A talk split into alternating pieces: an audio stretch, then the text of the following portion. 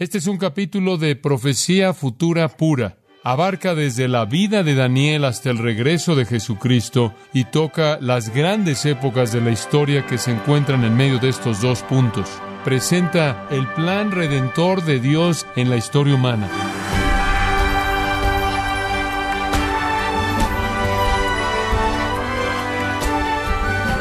Le saluda su anfitrión Miguel Contreras dándole la bienvenida, gracias a vosotros, con el pastor John MacArthur. De acuerdo a la costumbre hebrea, el libro de Daniel lleva el nombre del profeta judío, quien a lo largo del libro recibió revelaciones de Dios a través de sueños y visiones. Cuanto le reveló Dios al profeta acerca del reino venidero de Cristo, o John MacArthur le da inicio a este estudio, donde aprenderemos más acerca de los planes que desde la eternidad Dios ha preparado para glorificarse a sí mismo. Es la serie titulada El Rey que viene, aquí en gracia a vosotros. Tome su Biblia si es tan amable y acompáñeme al libro de Daniel, un grandioso histórico capítulo en el Antiguo Testamento. Daniel capítulo 7. Este es un capítulo de profecía futura pura. Abarca desde la vida de Daniel hasta el regreso de Jesucristo y toca las grandes épocas de la historia que se encuentran en medio de estos dos puntos. Es uno de los capítulos que presenta el plan redentor de Dios que es increíble, incambiable en la historia humana. Y debo decir desde el principio que una de las verificaciones más grandes de la autenticidad de la Biblia es este elemento de la profecía cumplida. Estoy convencido de que más allá de cualquier otro medio de verificación, la Biblia es verificada de manera excepcional por encima de cualquier otra manera mediante la profecía cumplida. Podríamos hablar acerca del hecho de que la Biblia es verdad porque toca la experiencia y la experiencia verifica su verdad. Podríamos decir que la Biblia es verdad porque hay declaraciones científicas que se hacen en la Biblia, tales como Él cuelga la tierra sobre nada, tales como la tierra se vuelve como el sello, como la rotación en su eje, cosas que la ciencia ni siquiera había descubierto, y podríamos decir que un libro que hace ese tipo de declaraciones científicamente precisas debe ser verdad. Podríamos decir que la Biblia es verdad debido a su verificación arqueológica, como su historia es verificada en los descubrimientos arqueológicos extrabíblicos. Podríamos decir que la Biblia es verdad debido a la naturaleza excepcional de la persona de Jesucristo. Pero más que cualquier otra cosa, la verificación de las escrituras que sobresale como lo que es contundente encima de todo es la profecía cumplida. Lo que la Biblia dice que sucederá, sucede. Y solo Dios, el Dios omnisciente, que todo lo conoce y todo lo ve, el Dios todopoderoso, omnipotente, podría tanto conocer como cumplir las cosas que son predeterminadas. McVeigh dice, y cito, la profecía es una declaración de acontecimientos futuros, tales como ninguna sabiduría humana o predicción tiene la capacidad de hacer. Depende del conocimiento de las contingencias innumerables de los asuntos humanos, las cuales pertenecen de manera exclusiva a la omnisciencia de Dios, de tal manera que a partir de su naturaleza misma, la profecía debe ser revelación divina. Fin de la cita. Las porciones proféticas de las Escrituras son la mente infinita de Dios desplegada. Por ejemplo, en Isaías 46, 9 y 10, las escrituras dicen, Yo soy Dios y no hay otro semejante a mí, que anuncio lo fin desde el principio y desde la antigüedad lo que aún no era hecho. Solo Dios desde el principio puede declarar el fin.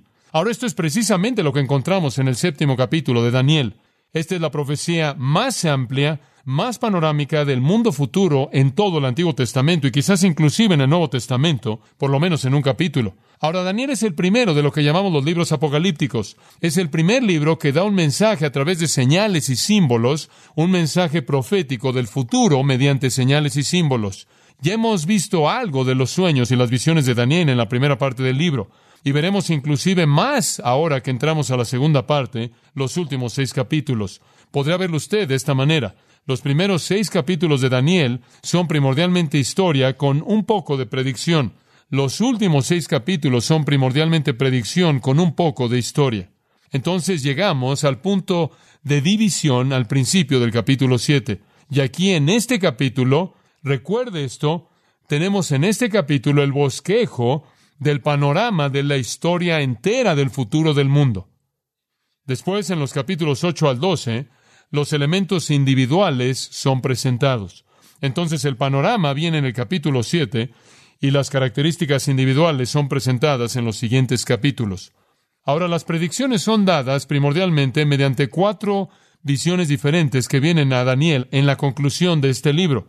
Y la primera visión viene en el capítulo 7. Y como dije, es la profecía más amplia que cubre el periodo entero desde la vida de Daniel hasta el regreso de Jesucristo. Ahora veamos el versículo 1 para afirmar y establecer el contexto para esta primera visión. Daniel 7.1. En el primer año de Belsasar, rey de Babilonia, tuvo Daniel un sueño y visiones de su cabeza mientras estaba en su lecho.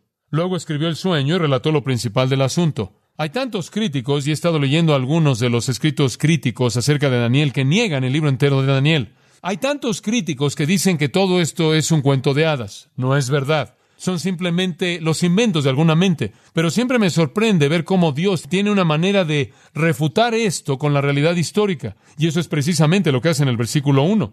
En el primer año de Belsasar, rey de Babilonia, tuvo Daniel un sueño. Una realidad histórica es presentada en el momento inicial conforme entramos a este séptimo capítulo. Estamos enfrentando con algo que realmente sucedió en el espacio y el tiempo reales. Este es un acontecimiento histórico. Nabucodonosor ha estado muerto ya por varios años. La sucesión de monarcas que le siguieron, por no decir algo peor, ineficaces. La cautividad judía se estaba volviendo algo más y más aterrador, y se estaban preguntando si algún día serían restaurados a su tierra. Y fue en este momento mismo que Dios le habla a Daniel en una visión. Ahora observe de nuevo en el versículo 1 que Daniel tuvo un sueño y visiones de su cabeza, estando él en su cama. Previo a esto, alguien más siempre tuvo la visión y él la interpretó. Pero ahora Dios está dando la visión a través de su propio profeta. Y Daniel la recibe en una visión de noche. Aparentemente, mientras dormía, Dios convirtió su sueño en una visión reveladora y le dio esta tremenda perspectiva. Y después dice al final del versículo 1, que él escribió el sueño y relató lo principal del asunto. Y eso significa la esencia.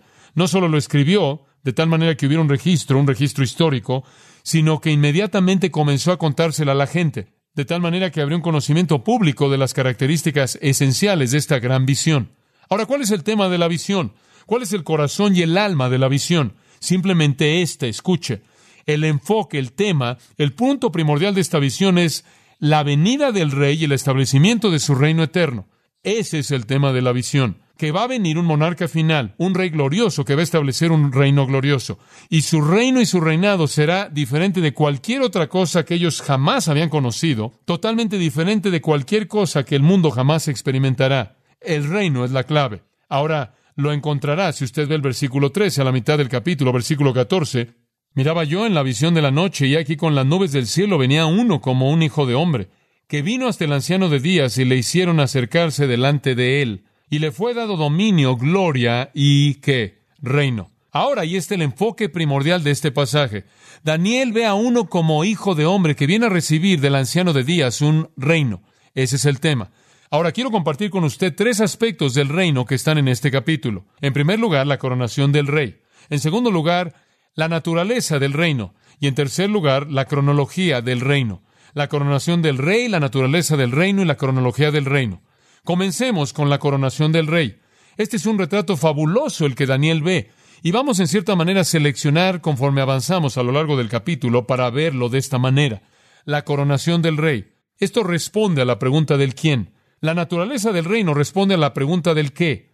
Y la cronología del reino responde a la pregunta del cuándo. Cuando hablamos del reino venidero del Mesías, tenemos aquí en el séptimo capítulo de Daniel el qué, el quién y el cuándo. También tenemos el dónde, el cual está en todos lados, porque Él reinará sobre la tierra entera. Comencemos entonces con el quién, la coronación del rey. Encontramos la escena en este capítulo de la coronación. Es, es una escena muy gloriosa, magnífica de coronación, y es presentada en varios versículos clave que necesitamos ver primero. Y eso estará en el versículo 9, versículo 13 y versículo 14. Aquí encontramos la coronación del rey. Esto, amados, es el ápice absoluto de la historia. Este es el momento crucial en la historia de la eternidad. Este es el acontecimiento más grande en todo el tiempo de Dios y la eternidad. La coronación del Rey de Reyes y el Señor de Señores. Y por cierto, este no es un tema nuevo en la Biblia. ¿Sabe usted que el tema de la coronación del Rey es tan antiguo como el libro de Génesis? ¿Sabe usted que puede remontarse hasta el capítulo 49 de Génesis, el primer libro de la Biblia, y encontrará la promesa hecha de que uno vendrá llamado Silo?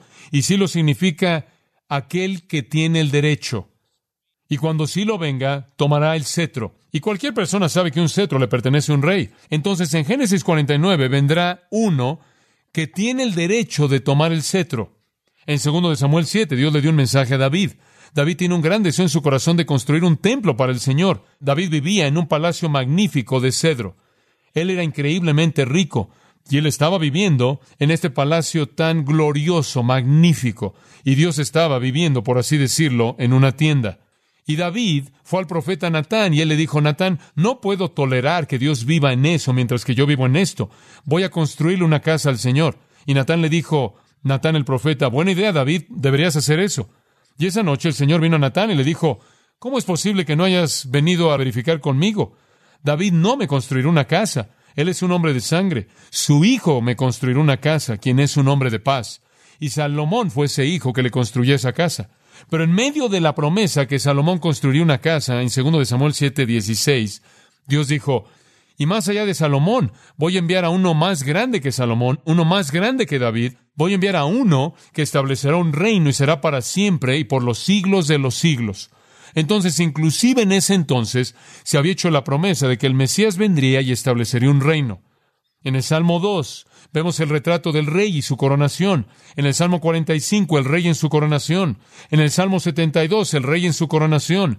En el Salmo 110 el rey conforme él llega al trono. Estas simplemente son muestras. El Antiguo Testamento está literalmente lleno del mensaje del rey que está por venir. Y de esta manera magnífica y pintoresca en Daniel 7, mediante una visión, Dios nos da un vistazo de la coronación misma de Jesucristo. Es como si fuéramos llevados al futuro y estuviéramos sentados ahí en torno al trono de Dios y estuviéramos viendo a Cristo siendo coronado como Rey de Reyes y Señor de Señores, lo cual ocurre previo al momento en el que Él nos congrega y regresa a la tierra para establecer su reino. Oh, qué cosa tan gloriosa y emocionante es esta. Vayamos a esa escena de coronación en el versículo 9. Estuve mirando hasta que fueron puestos tronos. Y literalmente en el arameo, todavía estamos en el arameo por un momento aquí, vi hasta que tronos fueron aventados, literalmente arrojados. Y se sentó un anciano de días cuyo vestido era blanco como la nieve, y el pelo de su cabeza como lana limpia. Su trono llama de fuego y las ruedas del mismo fuego ardiente. Un río de fuego procedía y salía de delante de él. Millares de millares le servían, y millones de millones asistían delante de él. El juez se sentó, y los libros fueron abiertos. Ahora vamos a detenernos ahí. Y vamos a hablar de eso un poco más la próxima vez. Pero quiero que vean esta parte. Estuve mirando hasta que fueron puestos tronos, y se sentó un anciano de días. Ahora escuche. Esa es una verdad fascinante. Usted ve ese pequeño verbo, fueron puestos tronos. Ahora, algunas personas creen que eso se refiere a que esta es la destrucción de un trono. En absoluto. Si el día de hoy usted fuera a un país árabe, usted fuera al Medio Oriente el día de hoy, y esto ocurrió en el Medio Oriente, de hecho ocurrió al este del Medio Oriente, no lejos de la India, pero si usted fuera a esa parte del mundo en la actualidad, y alguna persona muy, muy importante, un rey, un shah, un sheikh o lo que fuera, inclusive un ayatollah fuera a aparecer, usted descubriría que su trono es puesto en un sentido. Se aventarían almohadas y colchones como el lugar en el que él se sentaría. Esta es una costumbre oriental. Un trono es establecido y el anciano de días se sentó en ese trono. Ahora notará al principio del versículo 9 que dice, estuve mirando. Y seis veces es usado esto en esta visión en particular. Daniel lo dice una y otra vez. Miré, y literalmente significa acción continua seguí mirando. A lo largo de esta visión, él está totalmente enfocado en observar lo que está pasando. Estuve mirando. Él dice, un interés intenso, hasta que fueron puestos tronos, y se sentó un anciano de días. Ahora, lo que es emocionante acerca de esto es que este es un paralelo de la visión apocalíptica de Juan, el Apocalipsis de Juan del Nuevo Testamento.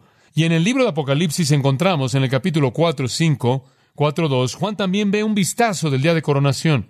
Y Juan dice en el 4.2, y un trono establecido en el cielo, y en el trono uno sentado. Y el aspecto del que estaba sentado era semejante a piedra de jaspe y de cornalina, y había alrededor del trono un arco iris, semejante en aspecto a la esmeralda, Y alrededor del trono había veinticuatro tronos, y vi sentados en los tronos a veinticuatro ancianos, vestidos de ropas blancas, con coronas de oro en sus cabezas. Y del trono salían relámpagos y truenos y voces.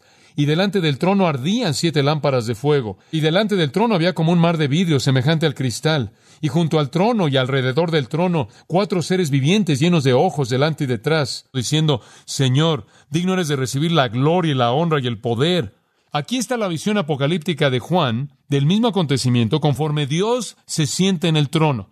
Y él ve en el 5.1 al que está sentado en el trono, quien es el Dios eterno, y en su mano tiene un libro.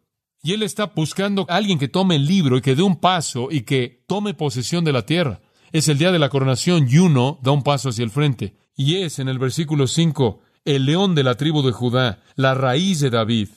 Y vino y tomó el libro de la mano derecha del que estaba sentado en el trono. Y cuando él tomó el libro, usted sabe lo que pasó. Toda la música comenzó, comenzaron y cantaron un cántico nuevo y los ángeles comenzaron a cantar. Los cuatro seres vivientes y los veinticuatro ancianos se postraron delante del Cordero. Todos tenían arpas y copas de oro llenas de incienso, que son las oraciones de los santos y cantaban un nuevo cántico diciendo, digno eres de tomar el libro y de abrir sus sellos, porque tú fuiste inmolado, y con tu sangre nos has redimido para Dios de todo linaje y lengua y pueblo y nación, y nos has hecho para nuestro Dios reyes y sacerdotes y reinaremos sobre la tierra.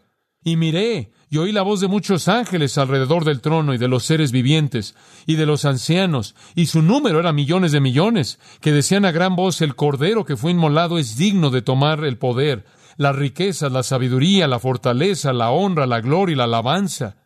Y a todo lo creado que está en el cielo y sobre la tierra y debajo de la tierra y en el mar y a todas las cosas que en ellos hay, oí decir al que está sentado en el trono y al cordero, sea la alabanza, la honra, la gloria y el poder por los siglos de los siglos. Se postraron sobre sus rostros y adoraron al que vive por los siglos de los siglos. Entonces tanto Juan como Daniel vieron un vistazo de la gloria y la maravilla de la coronación de Cristo. Y eso es precisamente lo que vemos aquí conforme Daniel tiene una visión del trono y del anciano de días. Ahora notará aquí que la palabra aquí es tronos en el plural. Ahora no sabemos si esta es una especie de pista de las almohadas múltiples que se colocaban en el suelo. Es muy probable que esa sea una buena explicación, que son puestas en el oriente, que colocaban muchas almohadas. No sé si alguna vez usted ha visto eso, pero lo he visto en una tienda en donde un sheik o un ayatol está, y siempre está sentado en un montón de almohadas. Podría ser que esa es la razón por la que es el plural. Otros creen que la pluralidad de almohadas indica la presencia de la Trinidad. Algunos comentaristas creen que hubieron otras de un nivel inferior que fueron colocadas ahí para los seres angelicales que estaban ahí con él. Realmente no sabemos. Pero sabemos cuál es el enfoque de la escena y es en el anciano de días. Usted vuelve a ver ese término en el versículo 13 y es llamado el anciano de días. Y lo vuelve a ver en el versículo 22, el anciano de días. Atigyomin. Esto simplemente tiene que ver con uno que tiene mucha edad. Es todo lo que significa. Uno que está entrado en años. Inclusive lo podría traducir, créalo o no, el viejo, el antiguo, el viejo. Pero realmente creo que es una referencia bíblica a eternalidad. Y el que es eterno no es ningún otro que Dios mismo el Dios eterno, quien se siente en juicio, como dice al final del versículo 10, el juicio fue establecido. Y por cierto, el Señor es el juez de toda la tierra. Y también en el Salmo 29.10 dice, el Señor se sienta como rey para siempre. Entonces Dios toma su lugar en el trono. Él es el anciano de días. Él es el eterno. Esa es una frase hermosa, el anciano de días. Algunos de ustedes recordarán los himnos que contienen eso. Adoraremos al Rey glorioso, y cantaremos con gratitud de su poder y su amor, nuestro escudo y defensor, el anciano de días, rodeado de esplendor y ceñido con alabanza. Ven tú, Rey Todopoderoso, ayúdanos a cantar tu nombre, ayúdanos a alabar, Padre Todo Glorioso, Todo Victorioso. Ven y reina sobre nosotros, anciano de días. Es una gran designación del Dios eterno. Ese es el escenario. Ahora vayamos al versículo 3 y veamos lo que sucede. Miraba yo en la visión de la noche, y aquí con las nubes del cielo venía uno como un hijo de hombre, que vino hasta el anciano de días y le hicieron acercarse delante de él. Y le fue dado dominio, gloria y reino, para que todos los pueblos, naciones y lenguas le sirvieran. Su dominio es dominio eterno, que nunca pasará, y su reino uno que no será destruido. Ahora, a la visión de Daniel, la cual se enfoca primordialmente en el anciano de días, llega otra persona, otra figura, uno como un hijo de hombre. Ahora, yo en lo personal creo que este es ningún otro que Jesucristo mismo, ningún otro que Jesucristo. Yo creo que él aplicó este título a sí mismo, escuche esto, en referencia directa a la profecía de Daniel. No creo que fue algún tipo de accidente que él se llamó a sí mismo el Hijo del Hombre. Creo que de hecho él le estaba diciendo a Israel, yo soy aquel de quien Daniel habló. Él se llamó a sí mismo Hijo del Hombre múltiples veces. Esa fue su designación favorita para sí mismo. Y yo creo que cada vez que lo dijo, él estaba diciendo al pueblo judío vivo en la época en la que él vivió, si tan solo ustedes entendieran lo que Daniel estaba diciendo, ustedes harían la relación. Yo soy el Hijo del Hombre, quien fue traído al trono del anciano de días para recibir el reino. ¿Se dan cuenta? Entonces yo creo que Cristo deliberadamente estaba relacionándose a sí mismo con la profecía de Daniel. Permítame decirle por qué por un minuto. Me parece muy interesante que Jesús específicamente use este título. Ahora observe esto. Él específicamente usa este título cuando se está refiriendo a su segunda venida. ¿Alguna vez ha notado eso? Y ese es el título que él usó aquí para su segunda venida, cuando él viene en poder y gloria para tomar su reino. Y cuando Jesús habló de la segunda venida, él usó este título en particular acerca de sí mismo. Por ejemplo, le voy a mostrar varias escrituras. Puedo usar tres de ellas ahí del libro de Mateo. Mateo 16, 27. Porque el Hijo del Hombre vendrá en la gloria de su Padre con sus ángeles, y dará a todo hombre según sus obras. De cierto os digo que hay algunos de ustedes que están aquí que no gustarán la muerte hasta que vean al Hijo del Hombre viniendo en su reino. Ahora ahí, claro, él se estaba refiriendo, creo yo, al vistazo preliminar en la transfiguración. No obstante, cuando él habla de su venida, él habla como el Hijo del Hombre. Unos cuantos capítulos más adelante, en el capítulo 19, creo que es el versículo 28. Sí. Y Jesús les dijo, de cierto os digo que aquellos de vosotros que me han seguido en la regeneración, este es otro nombre para el reino, cuando el Hijo del Hombre se siente en el trono de su gloria, vosotros también os sentaréis en doce tronos juzgando a las doce tribus de Israel. De nuevo hablando de su reino, Él se llama a sí mismo el Hijo del Hombre. En el capítulo 25, ese gran capítulo en donde él habla de su regreso, versículo 31, cuando el Hijo del Hombre venga en su gloria y todos los santos ángeles con él, entonces se sentará en el trono, en su trono de gloria. Ahora escuche, para mí no me parece accidental que Jesucristo, al hablar de su segunda venida, se llamara a sí mismo el Hijo del Hombre. Él no se llamó a sí mismo Rey de Reyes o Señor de Señores o algún otro término. Él se llamó a sí mismo el Hijo del Hombre porque yo creo que él se estaba conectando a sí mismo con la profecía de Daniel para mostrar que él de hecho era su cumplimiento. Y debido a que Cristo con tanta frecuencia habló en lenguaje del Antiguo Testamento, y debido a que esta es la única vez en el Antiguo Testamento en donde la frase Hijo del Hombre puede unirse con Cristo, me parece aparente que eso es lo que él tenía en mente. Él se estaba identificando como el que Daniel vio. Ahora, ¿puede usted imaginarlo? Aquí está Daniel viviendo siglos antes de que Cristo naciera, mucho menos vivir y morir, regresar al cielo y esperar y regresar de nuevo la segunda vez. Y él atraviesa toda esa historia humana y vemos un vistazo del Hijo del Hombre en su coronación. Y otra clave en el versículo 3, él dice, He aquí con las nubes del cielo. Si usted estudia el Antiguo Testamento, descubrirá que con mucha frecuencia que cuando las nubes aparecen son un símbolo de deidad. Dios es visto manifiesto en las nubes. La deidad y las nubes van de la mano en las escrituras. Por cierto, eso no solo es verdad en el Antiguo Testamento, eso también es verdad en el Nuevo Testamento. En 1 Tesalonicenses 4:17, entonces aquellos de nosotros que estemos vivos y permanezcan, hablando del rapto, seremos arrebatados junto con ellos en qué? En las nubes para encontrarnos con el Señor en el aire. En Apocalipsis 1.7 simplemente lo dice. Apocalipsis 1.7, he aquí viene con las nubes. Con nubes. En Hechos 1.11, Jesús ascendió al cielo y lo vieron irse. Y los dos ángeles aparecieron y dijeron, ¿por qué están mirando el cielo? Este mismo Jesús que fue quitado de vosotros vendrá de la misma manera como lo han visto irse. En otras palabras, Él va a regresar así como Él se fue. ¿Y cómo fue llevado Él? En una nube.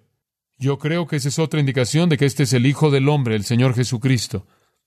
En Mateo capítulo 24, versículo 30, de nuevo nos dice lo mismo. Mateo 24, 30, hablando del regreso de Cristo, dice esto, y después aparecerá la señal del Hijo del Hombre en el cielo, y después todas las tribus de la tierra llorarán y verán al Hijo del Hombre viniendo en las nubes del cielo. Y versículo 31 del 25, el cual acabo de leer, el Hijo del Hombre vendrá en su gloria con todos los santos ángeles con él, con los ángeles y las nubes. Y entonces vemos el paralelo. Este debe ser Cristo. Ahora, si el Hijo del Hombre es Cristo, entonces el anciano de días debe ser Dios Padre, porque es Dios Padre quien le da el reino al Hijo.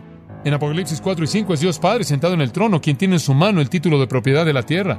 Y es el Hijo que viene y lo toma del Padre. El Padre le da el reino al Hijo. Y entonces tenemos a Dios dándole el reino al Hijo en la gran y gloriosa coronación.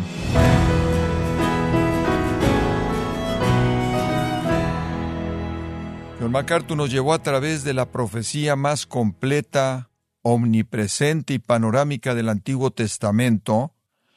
Esta sección del libro de Daniel es un fiel exponente de los libros apocalípticos, donde Dios revela detalles específicos de eventos futuros, parte de la serie titulada El Rey que viene, aquí en gracia a vosotros.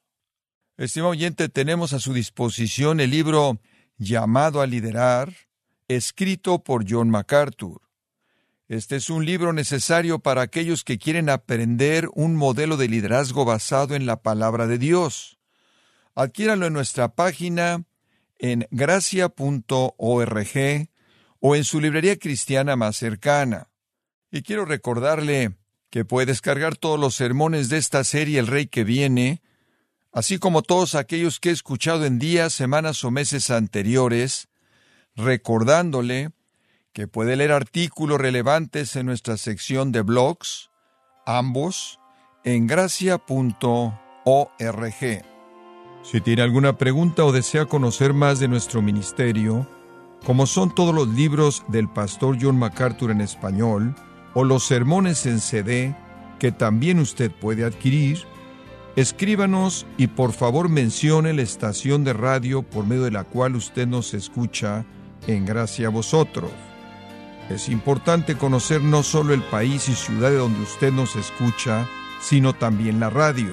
Para quienes contactan nuestro ministerio por primera vez, pueden solicitar una copia del mensaje de promoción sin costo alguno, un mensaje por oyente únicamente. Si usted vive en los Estados Unidos o Puerto Rico, escríbanos a Gracia Vosotros, P.O. Box 4000, Panorama City, California 91412. O puede escribirnos a través del siguiente correo electrónico radio arroba. Bueno, en nombre del pastor John MacArthur, de nuestro editor Esteban Gaviria y del personal de este organismo, le damos las gracias por su tiempo y sintonía, invitándole a que nos acompañe en la próxima edición y juntos continuar desatando la verdad de Dios un versículo a la vez, aquí en Gracia a Vosotros.